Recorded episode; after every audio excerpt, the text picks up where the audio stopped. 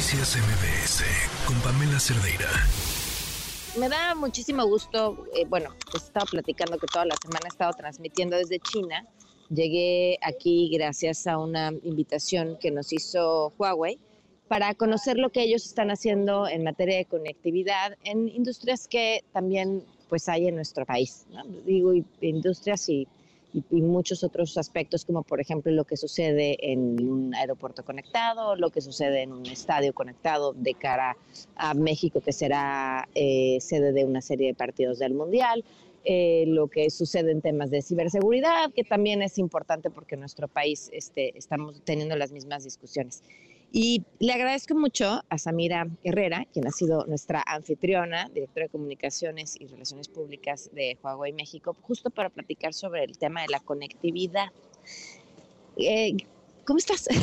Muy bien, bienvenida. Llevas platicando así toda una semana sin despedirnos, vamos para las buenas noches. Sam, platicábamos de qué era eh, lo más relevante o lo que o a ti te sorprendía más de temas tecnológicos que está sucediendo aquí y que podría suceder en México. Y me decías el, aeropuerto, eh, la, cómo podemos ver la tecnología transformar la vida de los pasajeros en un proceso que siempre es complicado y tenso y que, y que puede ser eh, completamente ágil y distinto gracias a la tecnología como un aeropuerto. Pero a ver, cuéntanos por qué. A ver, sí, justo, bueno, buenos días primero a, a tu auditorio, Pam. Creo que el tema del aeropuerto que vimos aquí es súper relevante porque efectivamente en México te la vives en el aeropuerto empezando desde las tres horas antes que tienes que llegar y que al final del día pasan todos los aeropuertos, ¿no? La gran diferencia es que a veces llegas esas tres horas, pero te tienes que esperar otras tres más porque vuelos retrasados o por cualquier cantidad de situaciones ajenas a ti que lo vuelven complejo y entonces como cliente ya no tienes una, una buena experiencia. ¿Qué fue lo que vimos aquí en el aeropuerto de Shenzhen? Eh, una efectividad de vuelos con un 90% de, de horarios y, y, demás que son correctos. Eh, vimos un 80% de gente que hace su propio check-in y despacho de maletas, ¿no?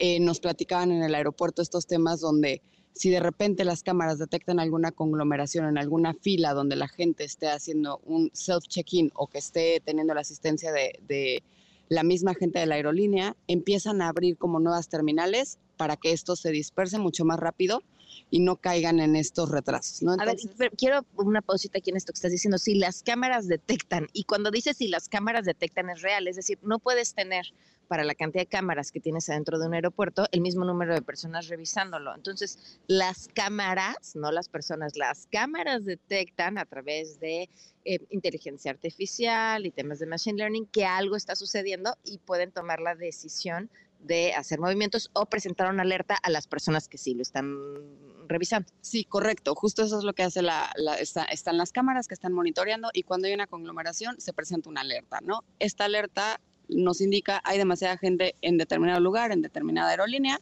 se mandan a abrir nuevas estaciones para que el despacho sea mucho más rápido, lo cual agiliza y eficientiza los procesos dentro del aeropuerto todos los temas de reconocimiento facial para que tengas una mayor agilidad en todo. O sea, puedes llegar a ver incluso eh, al momento que estás pasando ya el filtro de seguridad, escaneas tu pasaporte y demás, te da la sala a la que vas a llegar, ¿no? El tiempo que vas a hacer en llegar a la sala desde donde estás para que también vayas contando un poco el tiempo y no te distraigas entre la cantidad de tiendas que puede haber dentro del aeropuerto. Entonces creo que este tipo de cosas, este tipo de tecnología, llevarlo a México nos haría crecer muchísimo y a toda la gente que viajamos nos facilitaría sin duda la vida totalmente.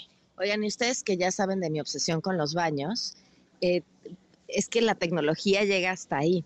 Eh, tienes afuera de los baños, en ese aeropuerto que está eh, completamente conectado y se le conoce como un aeropuerto inteligente, una pantalla y puedes ver cuántos asientos hay disponibles en el baño de mujeres, cuántos asientos hay disponibles en el baño de los hombres, la temperatura del baño, el nivel de humedad en el baño, si hay eh, agua, si hay jabón, si hay prácticamente todo desde una pantalla afuera eh, del baño. Y este, el robot que me fascinó, es que me fascina porque yo siempre batallo en los aeropuertos, no sé si les pasa en el aeropuerto internacional de la Ciudad de México, las pantallas que te indican a qué hora sale tu vuelo y en qué sala sale, em, comparten el espacio con publicidad. Entonces, de pronto te presentas ante una pantalla que tiene eh, miles de datos y que te tardas un rato en encontrar el dato que estás buscando, que es el de tu vuelo, y una vez que lo encontraste, recorrerte hacia donde está tu sala y ¡pum!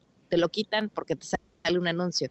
Y aquí están los robotcitos que se van caminando, van moviéndose por el aeropuerto, te paras frente al robot, ve tu rostro y en cuanto ve tu rostro te sale una tu, pase de abordar con en dónde es tu sala y hacia dónde te tienes que mover, eh, que son detalles que hacen la, la, diferencia, ¿no? ¿Algún, ¿Algún otro dato que a ti te haya parecido tecnológicamente más sorprendente? ¿El aeropuerto o en general? En general. A ver, creo que el aeropuerto sin duda es muy top.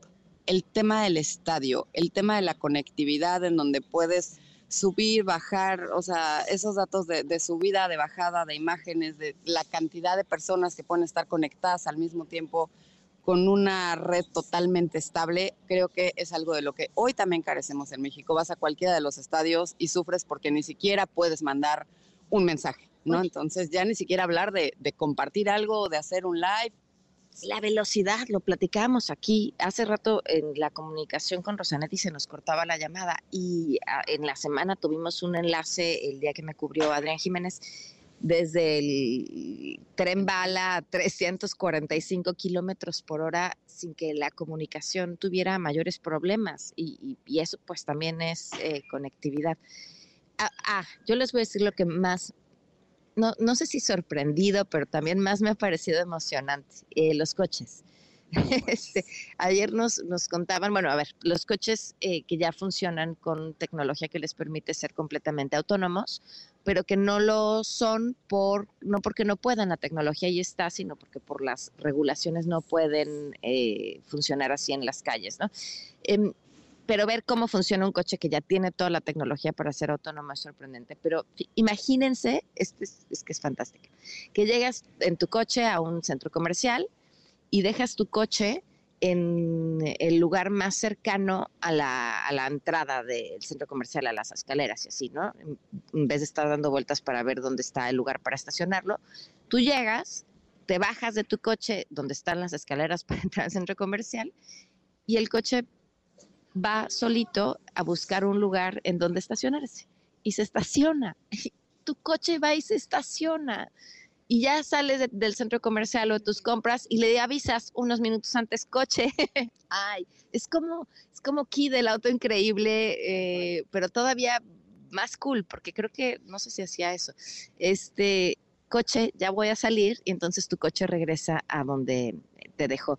Eh, me parece muy emocionante poder ver que pues ya no, ya no podemos decir ese es el futuro, ver, ver que este es el presente que estamos viviendo y me pregunto con muchísima emoción qué más vamos a ver, o sea, hacia dónde va a ir la tecnología en, en 20, en, en, 10, en 10 años, olvídate 20, en 10 años, ¿qué más cosas nos va a resolver? Pues muchísimas gracias eh, por la oportunidad de poner este, un pie en, en el futuro llamado China y en el y que este presente nos alcance en México muy pronto. No, gracias a ti, Pam, y creo que hay algo con lo que me quedo y se quedan todos ustedes que nos pudieron acompañar a, este viaje, y es que dejó de ser la mentalidad de un made in China a un created in China. Sí. ¿no? Creo que, creo que esa es la parte relevante y pues bueno, esperemos de verdad que, que toda esta tecnología nos alcance pronto en México. Las herramientas están, solo es cuestión de ponerlas a andar. Así es, muchísimas gracias. Noticias MBS con Pamela Cerdeira.